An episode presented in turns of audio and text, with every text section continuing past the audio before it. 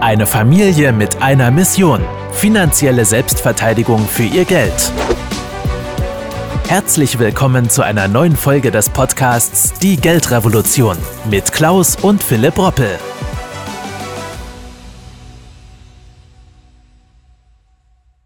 Ja, gerade in Zeiten von extremen Schwankungen, die wir zurzeit an der Börse erleben und natürlich auch Unsicherheiten an den Märkten, fragen sich immer mehr Menschen, Privatanleger, aber auch institutionelle Anleger, wie man genau darauf mit seiner, ja, mit seinen Ersparten besser reagieren kann und sollte.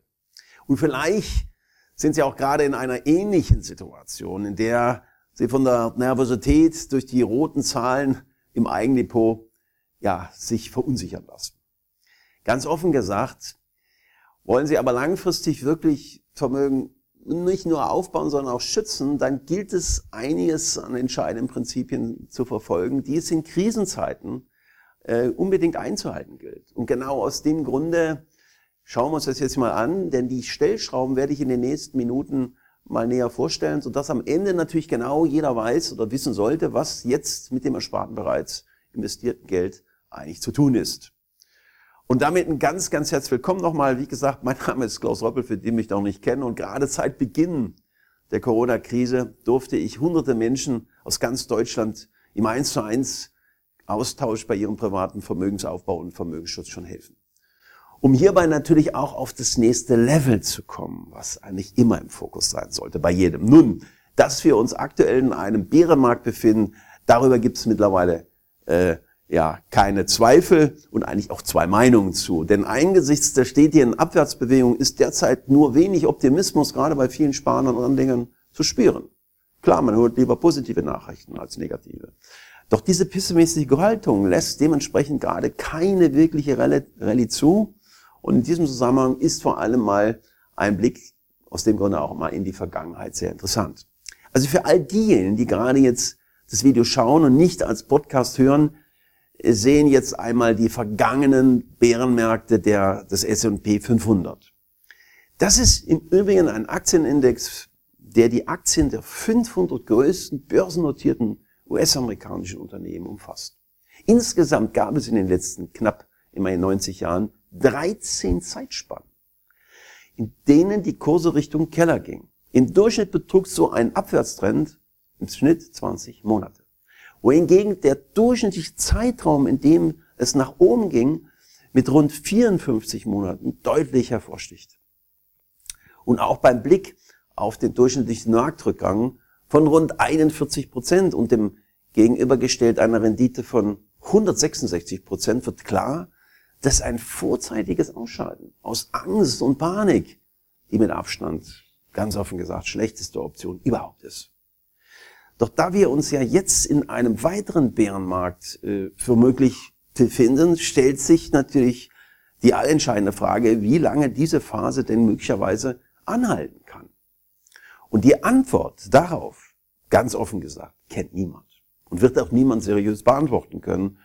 Sie ist einfach nicht vorhersehbar. Schlimmstenfalls kann es mehrere Monate oder vermutlich sogar noch ein Jahr, bestenfalls könnte es aber auch bald eine Trend Trendwende einsetzen in ein, zwei, drei Jahren, wann auch immer. Unsere Mandanten beziehungsweise Coaching-Teilnehmer rate ich immer da beizubein, möglicherweise günstige Einstiegskurse zu nutzen und natürlich billig einzukaufen, was zum Beispiel hervorragend mit monatlichen Investments zu machen ist. Und genau das würde ich auch hier empfehlen, wenn Sie bereits mit einem Großteil Ihres Vermögens an den weltweiten Aktienmärkten schon investiert sind, bleiben Sie investiert.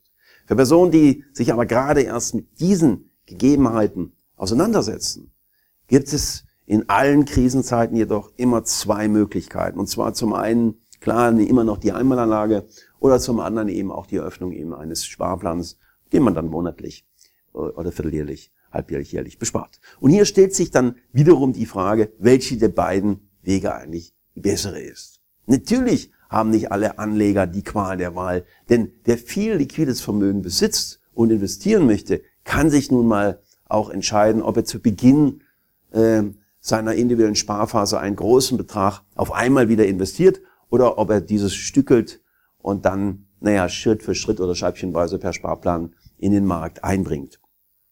Ich ganz persönlich glaube, dass vieles bei der Geldanlage auch wenn es keineswegs von Vorteil ist, emotionsbasierend ist. Die Mehrzahl der Menschen handelt also nicht rational, ne, sondern meistens immer emotional. Dafür sind wir Emotionswesen. Solche Menschen rate ich aber gerade in dieser aktuellen Marktlage Stück für Stück in den Markt wirklich zu investieren, statt direkt ähm, im ganzen Betrag äh, mit einer Beschenkung, Erbschaft oder beispielsweise aus einem Immobilieninvestment komplett ne, eins zu eins alles direkt in die Börse einzubringen. Hier komme ich auch immer wieder auf den Cost-Average-Effekt zu sprechen, also den sogenannten Durchschnittskosteneffekt.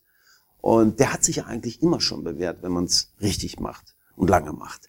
Denn wer die Kurse, wenn die Kurse schwanken, kaufen Anleger natürlich auf diese Weise eine unterschiedliche Menge an Aktienanteilen oder Fondsanteilen über die Zeit ein.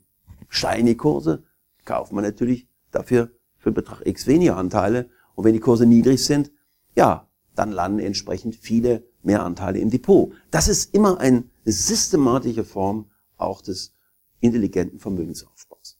Doch auf der anderen Seite zieht ein scheibchenweiser Einstieg in den Aktienmarkt natürlich auch vor, dass ein höherer Geldbetrag nur sukzessive investiert werden kann und demnach zu Beginn der Anlageperiode ein relativ großer Teil des Vermögens in Cash oder Cash-ähnlichen Investments natürlich dann auch vorübergehend geparkt sein müssen.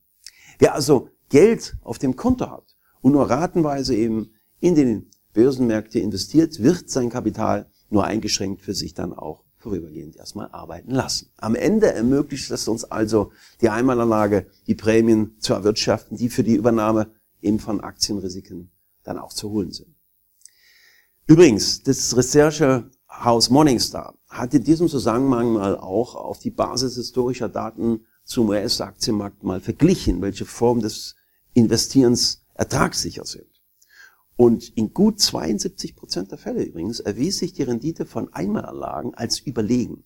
Und je länger der Zeithorizont der Anlage war, desto besser schlugen sich die Einmalanlagen. Dementsprechend ist der Anlagezeitraum viel entscheidender als der Anlagezeitpunkt. Zumindest bei Sparern, die noch viele Jahre investiert bleiben möchten.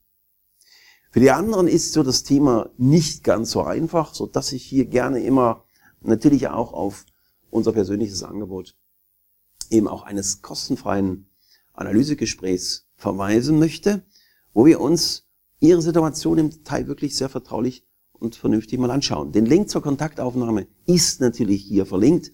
Ich freue mich riesig, wenn mein Team und ich Ihnen helfen können, denn investieren ist immer wichtig, auch jetzt umso mehr, weil die Inflation uns eben keine Freude macht. Aber mit dem richtigen Investieren kriegen wir auch langfristig die Information, äh, die Information sage ich schon, die Inflation wieder in den Griff, ja, und wollen natürlich unser Vermögen nicht nur schützen, sondern weiter aufbauen. Alles Gute, ihr Klaus Vielen Dank, dass Sie heute wieder mit dabei waren. Wenn Ihnen gefallen hat, was Sie gehört haben und Sie wissen wollen, ob wir auch Ihnen beim Aufbau und Schutz des eigenen Vermögens helfen können, dann besuchen Sie www.klaus-roppel.de/podcast und buchen Sie einen Termin zum kostenfreien Erstgespräch www.klaus-roppel.de/podcast.